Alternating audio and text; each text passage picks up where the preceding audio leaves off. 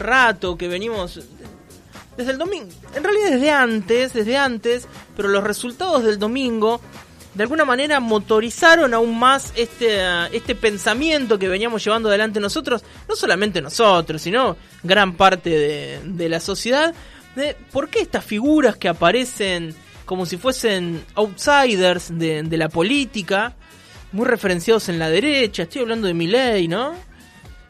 Eh, acá en provincia de Buenos Aires de Expert, ¿no? Que le fue muy bien en, en, Bahía Blanca, incluso tiene la posibilidad de meter al menos un concejal, no sé si dos, pero uno sí, ¿no?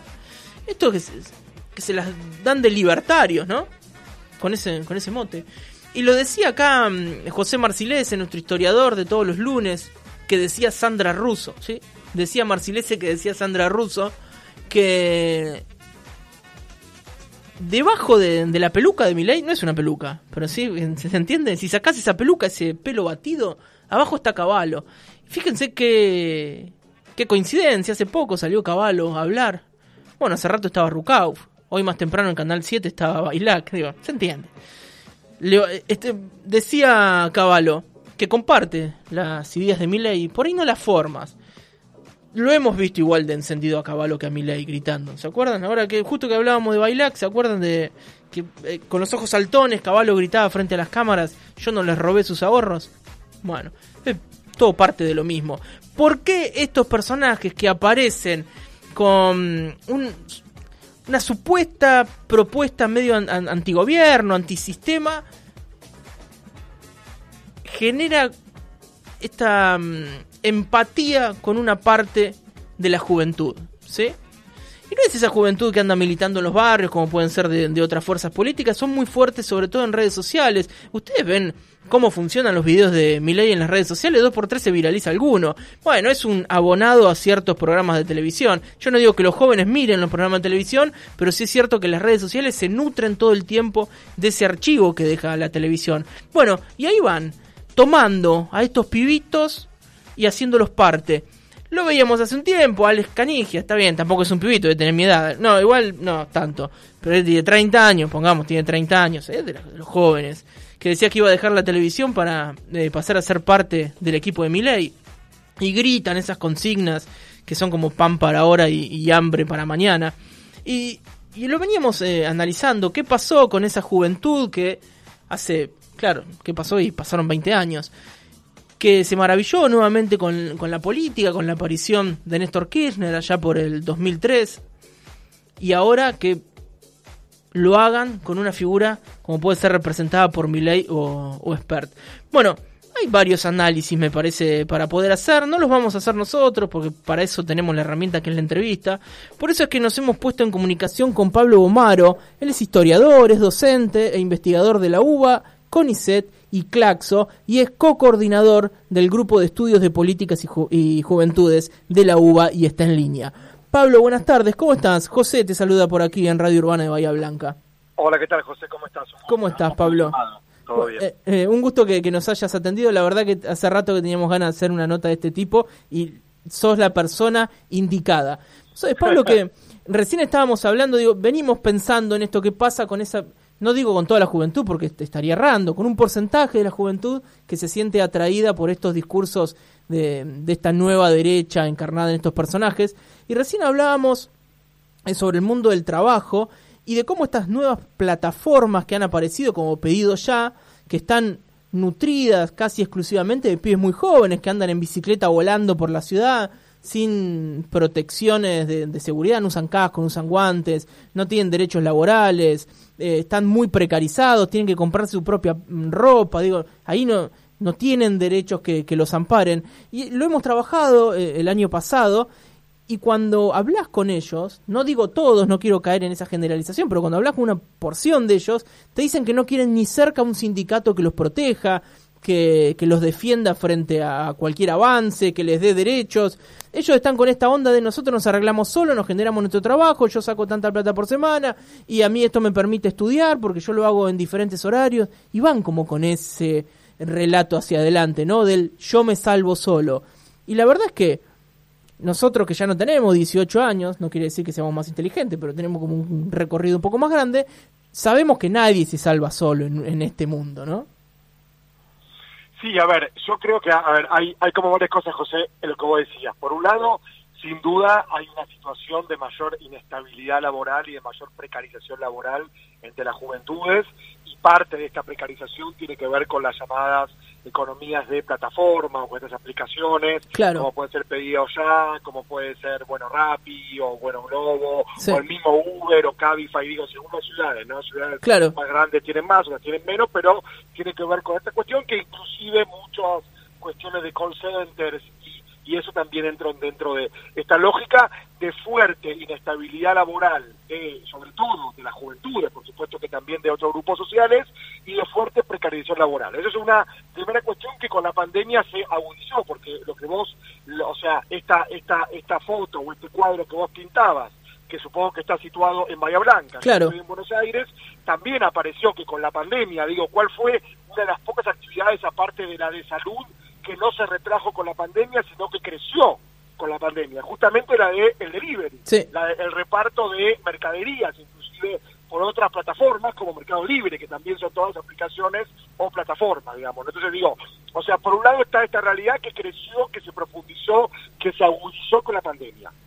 En segundo lugar, está esta suerte de reconversión laboral del capitalismo contemporáneo que tiene que ver con el autoempleo, y que en algunos casos se puede llamar emprendedurismo o eh, bueno que antes era el famoso trabajo por cuenta propia que por supuesto existía de antes pero ahora en muchos en muchos sectores sociales y, y en muchas edades o en muchas ramas de la economía son los empleos mayoritarios digamos cuando cuando antes eran empleos más marginales del 10, del 15, del 20%, hoy en día en muchos casos son empleos del, del 60 o el 70% de las oportunidades laborales tienen que ver con autoempleo o con eh, lo que algunos llaman emprendedores, es decir, que no es todo lo mismo, ¿no? Por supuesto que no es lo mismo el, el, el pibe que está en la bicicleta trabajando 14 horas por día para poder hacer un mango que el emprendedor que hace una nueva app de software o que tiene impresoras 3D o lo que fuera. Pero digo, es una lógica similar de autoempleo hace algunas décadas podríamos haber llamado de autoexplotación, digamos, hmm. que cuanto más horas trabajo, más ingresos genero, y hay una especie de ficción o de fantasía de un progreso personal ilimitado, que por supuesto que rápidamente se choca con la realidad, ¿no? Cuando se ve que no hay ni tal progreso es ilimitado y que los ingresos, por supuesto, siempre están subordinados porque los que se hacen ricos son los dueños de la SAP. Sin duda. Eh, obviamente. Entonces digo, eh, o sea, eso es una segunda cuestión que creo que también ahí hay una suerte de idiosincrasia, como visión, uno podría llamar ideología, hoy tenemos que llamar ideología porque parece una palabra un poco antigua, aunque por supuesto que sigue habiendo ideología, de hecho mi ley tiene, como vos bien dijiste, una ideología, aunque el día que no, por supuesto, entonces digo, creo que hay una forma de ver el mundo que un poco como que pregna esa, o sea, como que se entronca con esta realidad de autoempleo, de precarización, de, digamos, emprendedurismo, que tiene que ver con esto, ¿no? Con que, bueno, yo no quiero jefe, yo me arreglo solo, eh, eh, digamos, hay una, hay una hay una cuestión, digamos, individualista que por supuesto que viene también de la época neoliberal, que por algunos años se suavizó o se debilitó un poco y ahora resurgió con fuerza. No obstante lo cual, no obstante lo cual, creo que al menos en algunas ciudades que yo conozco, bueno, sin duda Buenos Aires, pero también Rosario o Córdoba, para ser sincero, no sé si esto sucede en Bahía Blanca también, eh, sucede, por ejemplo, que hay muchos pibes que trabajan en estas aplicaciones que, que sí se organizan. Por ejemplo, hay una, hay una organización que tiene unos tres años de vida que se llama ATR, que juega con el ATR de los pibes, a todo ritmo, pero que en realidad quiere decir Asociación Trabajadores de Reparto. ATR para ellos es Asociación Trabajadores de Reparto, que es, un, una suerte de sindicato, de organización, que justamente nuclea a muchos de estos pibes, y bueno, Globo, que ahora, que ahora como que se subsumió creo que rápido o alguna de esas, estaban los Glovers Unidos. Glovers Unidos también era eh, un sindicato, de hecho, Glovers Unidos es un sindicato internacional, sí que está en Colombia, está en muchos países latinoamericanos y si no me equivoco también en Estados Unidos, que agrupa a los trabajadores de Globo o a los trabajadores de Globo. Por lo tanto, lo que digo es que quizás hay un rechazo a los sindicatos, pero no un rechazo a organizarse, que es parecido a lo que sucede con la cuestión de la política. ¿no? Porque el discurso de Milei, de la casta política, ¿no? Es un discurso que provoca, o sea, o que busca capturar un malestar, un descontento y un rechazo a los partidos políticos, claro. pero no quiere decir que las juventudes no quieran seguir participando, porque si hubiera, no digo que vos lo dijiste, José, pero muchos dicen hay una apatía juvenil, hay una despolitización, hay un descompromiso. Bueno, a ver, mi ley te propone de una manera regresiva, de una manera antiderechos, de una manera que profundiza la crisis en lugar de solucionarla, pero lo que te propone es organizarte. Totalmente. O sea, es participar. Entonces digo, por eso digo, pero asumamos que la juventud sigue queriendo participar, sigue queriendo comprometerse, no siempre de las maneras ni que nos gustan, ni de las maneras conocidas hasta ahora. Pero si asumimos que la juventud sigue queriendo participar, sigue queriendo comprometerse, la estamos interpelando de otra manera. Porque acá no está en juego, vos sos un, individualista encerrado en tu casa y que te miras el ombligo. Vos querés participar. Veamos cómo, por qué, dónde, cómo. O sea, veamos como otras preguntas, pero partimos de pisos distintos en un punto, ¿no? Sí, vos sabés, Pablo, que lo charlábamos hace un par de días con Tauzón, que nos decía esto, ¿no? Comparaba, porque justo hablábamos, ahora se habla de Guado de Pedro, que presentó la renuncia, digo, para decir a alguien muy conocido de la cámpora, que son esos pibes que hace 20 años que se volvieron a dejar enamorar por la política de la mano de Néstor Kirchner, como, como una... Eh, eh, contragobierno, ¿sí? Como que aparece el kirchnerismo como eh, para decir somos una cosa distinta, venimos a proponer otra cosa y eso atrajo a la juventud, ¿no? Pero ahora es por otro lado, ¿no? Porque es de la derecha más rancia que empiezan a enamorar a, esa parte de la juventud. Está bien, entiendo porque el peronismo está en el poder ahora. Claro, a ver, o sea, totalmente lo que vos decís. Creo que ahí hay, hay como dos cuestiones para ver. Por un lado, que hay cierta cuestión de eh, incomodidad de las nuevas generaciones. No sé si de una rebeldía de izquierda, porque tampoco hay que esencializar o naturalizar que todos los jóvenes tienen que ser de izquierda o transformadores, pero sí lo que existe es una suerte que yo lo llamo con una con una palabra un poco suave a propósito, digamos, un poco débil, como incomodidad, digo, que es muy amplia, ¿no? Hay una incomodidad con, con lo dado con el mundo adulto, con las reglas en el hogar, en mi casa, en la escuela, o sea, hay una cuestión de incomodidad porque son nuevas generaciones que se tienen que hacer lugar en un mundo cuyas reglas funcionan otros.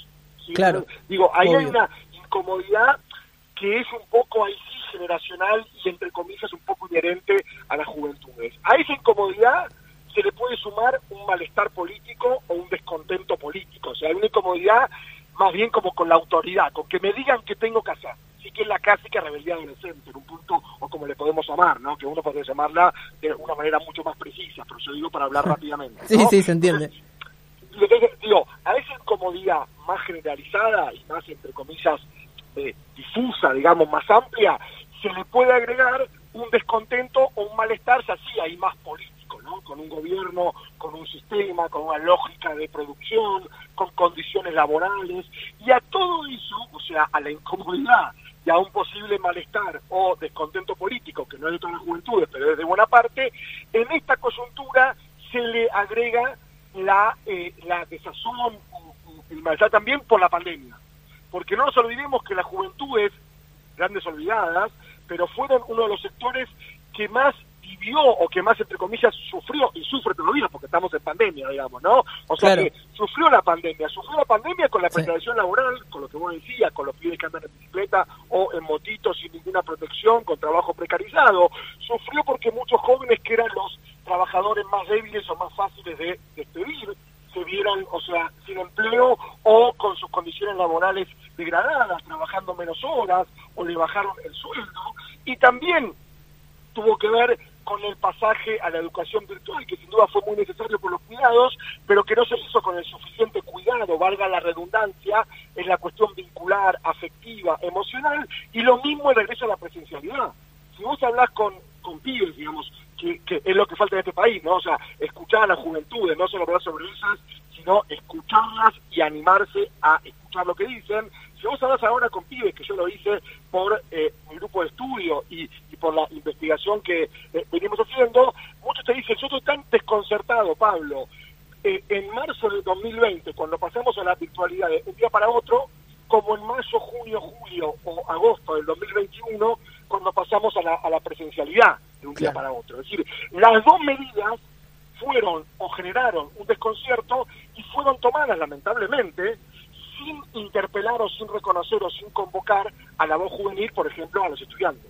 O sea, ¿cuánto participaron los estudiantes de la decisión educativa 2020-2021? Es una buena pregunta. Bueno, sin duda que antes tampoco participaban, ¿no? Por supuesto que esto viene de antes. Pero digo, con la pandemia esto se volvió como mucho más patente, como mucho más fuerte. Sí, y visible, ¿no?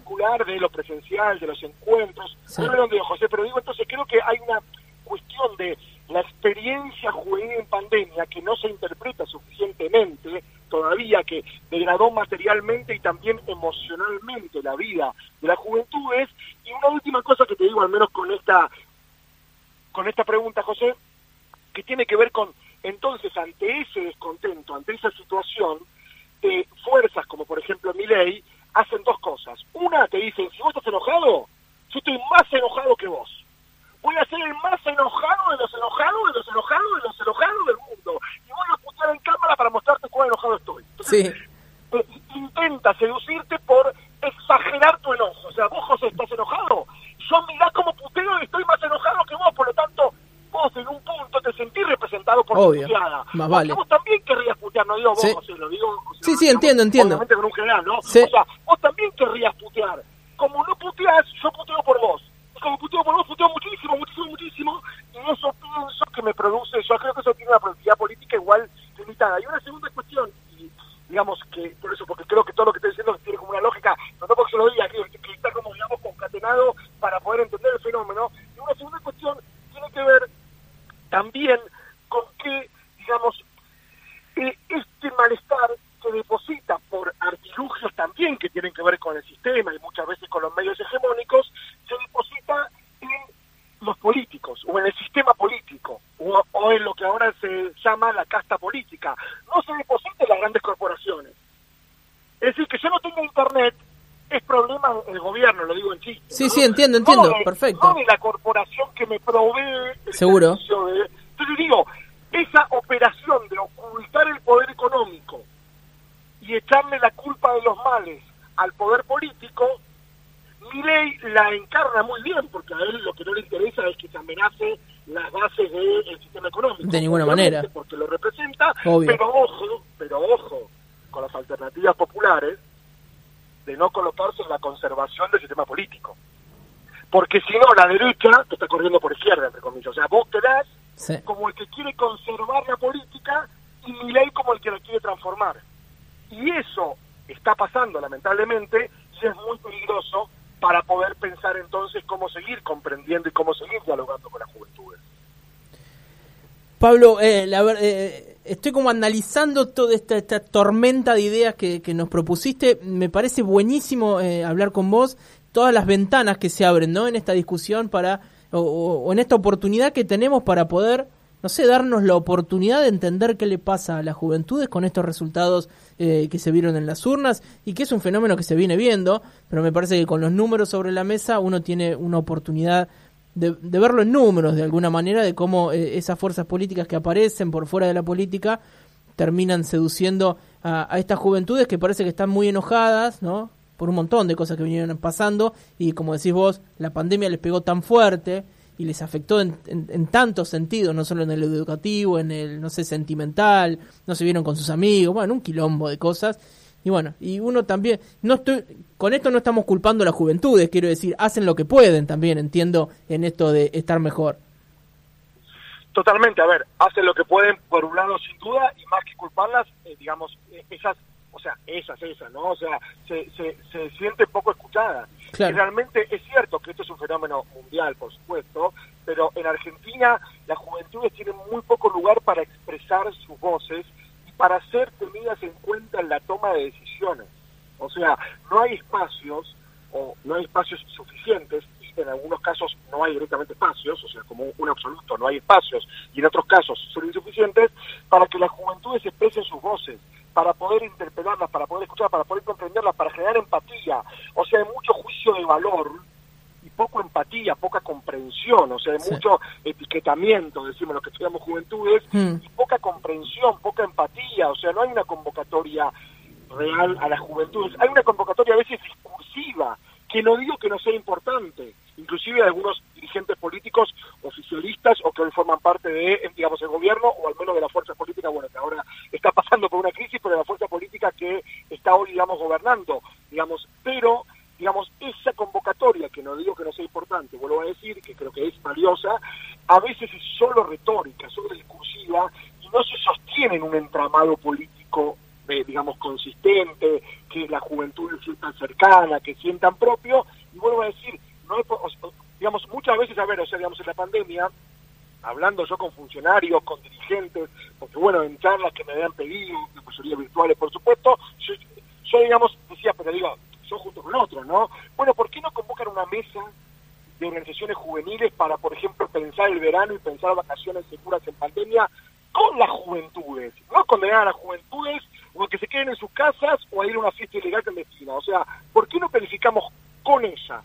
¿Por qué ahora que está todo, digamos, mucho más abierto, no solo hablamos de los referentes juveniles como pueden ser WOS, eh, Trueno o, digamos, eh, no sé, digamos, Gigante, todos. Sino por qué no los convocamos a ellos, por ejemplo, para que puedan ellos mismos poder, digamos, diseñar políticas públicas para las juventudes o al menos ayudarnos a pensarlas, ya que son referentes juveniles en los cuales muchos políticos también se apoyan o se referencian, pero ¿cuánto los escuchan?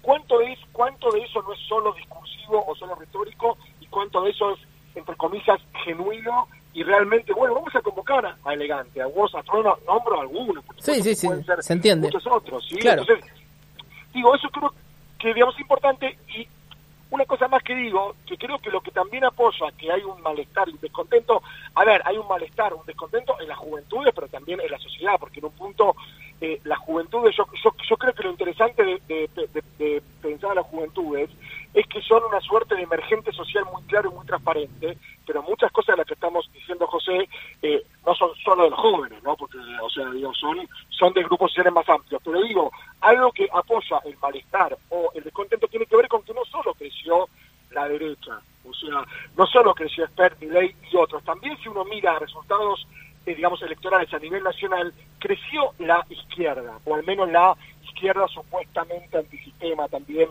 o más crítica, o supuestamente, digo, ahí es opinable, más radicalizada. Es más, a nivel nacional, la izquierda más radicalizada tuvo más votos que la derecha.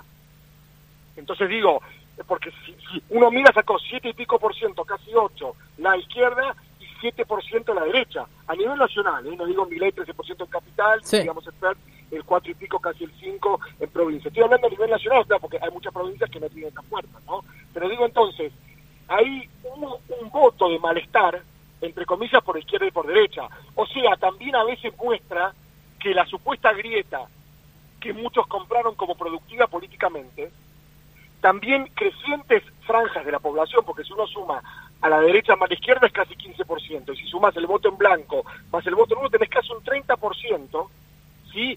que, se, que, digamos, en un punto eligió, entre comillas, escapar de la grieta y votar otras opciones que no le proponían grieta, ¿sí? que le proponían, en todo caso, canalizar el descontento por otras fórmulas, por otras por otros por otros caminos que uno podría decir, bueno, si, mi ley triunfa en las ideas, en realidad las causas del malestar juvenil se van a profundizar, van a empeorar no van a mejorar, como vos dijiste, porque digamos, Caballo lo que hizo es empeorar nuestra vida, no mejorarla. Pero digo, lo que sucede es que hay una canalización del descontento como por otras opciones que no tienen que ver con la dicotomía o con la polarización. Por eso digo, a mí no me preocupa que el ala de centro derecha de la, de la polarización se muestre conservadora, porque de hecho lo son. A mí lo que me preocupa es que el ala popular o de centro izquierda de la de la de la grieta o de la o la o de la digamos polarización quiera conservar lo que hay. Eh, o sea eh, eh, digamos cuando cuando la derecha logra ponernos a fuerza porque yo digamos soy un investigador pero yo me reconozco como alguien no sé si progresista popular como le quiera llamar no cuando logra ponernos a el sector popular conservando lo que hay y defendiendo la democracia es peligroso Obvio que también es peligroso no defender la democracia. Pero ¿qué democracia? ¿La de 52% de pobres? la de los pibes que andan en bicicleta y los atropella un colectivo o un auto y su empleador dice que no son empleados o trabajadores, sino que son colaboradores y no se hace cargo de eh, su, digamos, seguridad social. O sea, ¿cuál es la democracia que estamos defendiendo? Ojo, porque también en Brasil, yo no quiero, no quiero ser, digamos, alarmista, pero parte de lo que veíamos nosotros, y yo como soy historiador, como dijiste José, tengo buena memoria por suerte, en el 2015, 2016 hasta el 2018, era que estaban colocando al PT del lado del orden establecido, del, de, del lado de defender lo que hay. Y Bolsonaro apareció como disruptivo. Totalmente, totalmente. Y parte de lo que ganó Bolsonaro era porque decía, yo vengo contra el establishment. Sí. Y el PT fue parte del establishment, o, no sé si fue parte, pero al menos fue concebido por la sociedad, operación mediática mediante, por supuesto, como parte del orden establecido. Entonces, cuidado con colocarnos conservando lo que hay y defendiendo algo que crecientes porciones de la población no solo no ven como propio, sino que ven que los perjudica. Yo no puedo ir a un barrio a un joven y decirle vengo a defender la democracia, sin agua, con calle de tierra, con barro, ¿sí? Y eso es, digamos, común a muchas fuerzas, porque Bahía Blanca, que yo sepa, no es gobernada por la cámpora. No, no, no. No, no, Que salvo que Gay tenga algún problema, yo creo que no es de la cámpora, ¿verdad? No, no, no, no. bueno, sin embargo, perdón, Bahía Blanca tiene barrios pobres. Sí. ¿Tiene casa de tierra? También. Entonces eso, digo, por eso digo, si yo voy a Blanca y le digo, quiero defender esto, aunque alguien quiera votar un campo popular, te va a decir, pero pará, pará, ¿qué estás defendiendo? O sea, hay que más bien animarse a cuestionar lo que existe. Claro, muchos no quieren cuestionarlo porque amenaza su propia posición. diste en el clavo, Pablo, ahí. Diste en, un ¿Eh? diste en un clavo sensible, me parece ahí. Pero es que, pero es que para mí es, o sea, yo, a ver, también lo lindo de, digamos, trabajar con juventudes es que te obligan a, aunque suene frase hecha, a sacarte la careta. Porque vos con los pibes no podés tener careta. O sea, los pibes esto te lo dicen, quizás no con la claridad o con la vehemencia, no digo porque yo soy claro, digo, quizás no con la vehemencia que yo lo digo, pero los pibes te lo dicen, o sea, esto te lo dicen y cuando vos trabajás con juventudes tenés que animarte a esto y a, autocuestionarte. ¿eh? A mí mil veces, cuando yo iba a hacer entrevistas o cuando laburaba, me decían, eh, eh, chabón, esto no es así, jetón, no sé, no vengas a caratearla, o sea, y yo estaba, y, hay que exponerse a eso, yo no puedo decir, mira, yo soy un doctor de CONICET, no me vengas a, cuestionar a mí que yo tengo el saber, no, o sea, hay que animarse a autocuestionarse, y esto no lo digo como autoayuda, lo digo como para cuestionar, lo dado también es cuestionar tu posición en el sistema dado. Sin duda. Pablo, no, estoy pasando 16 minutos, 16 minutos del final del programa nos pasamos, pero no importa, porque está genial eh, esta charla eh, y me parece que eh, la vamos a seguir, en algún momento te volvemos a llamar y hacemos un segundo round, ¿te parece? Dale, dale, dale, cuando quieras, José, muchas gracias. Por favor. Pablo, un abrazo grande, la verdad, un gusto esta nota. Dale, que sigas bien. Bueno, hoy charlamos con Pablo Bomaro, historiador, docente, investigador de la UBA, del CONICET, de Claxo y además es co-coordinador del Grupo de Estudios de Políticas y Juventudes de la UBA. Eh, tendría que escucharla de nuevo, tendría que escucharla de nuevo, pero hay un montón de cosas, ¿no? El enojo de la juventud, eh, cómo lo... Eh, me escupí un poco, discúlpenme. Cómo lo canalizan,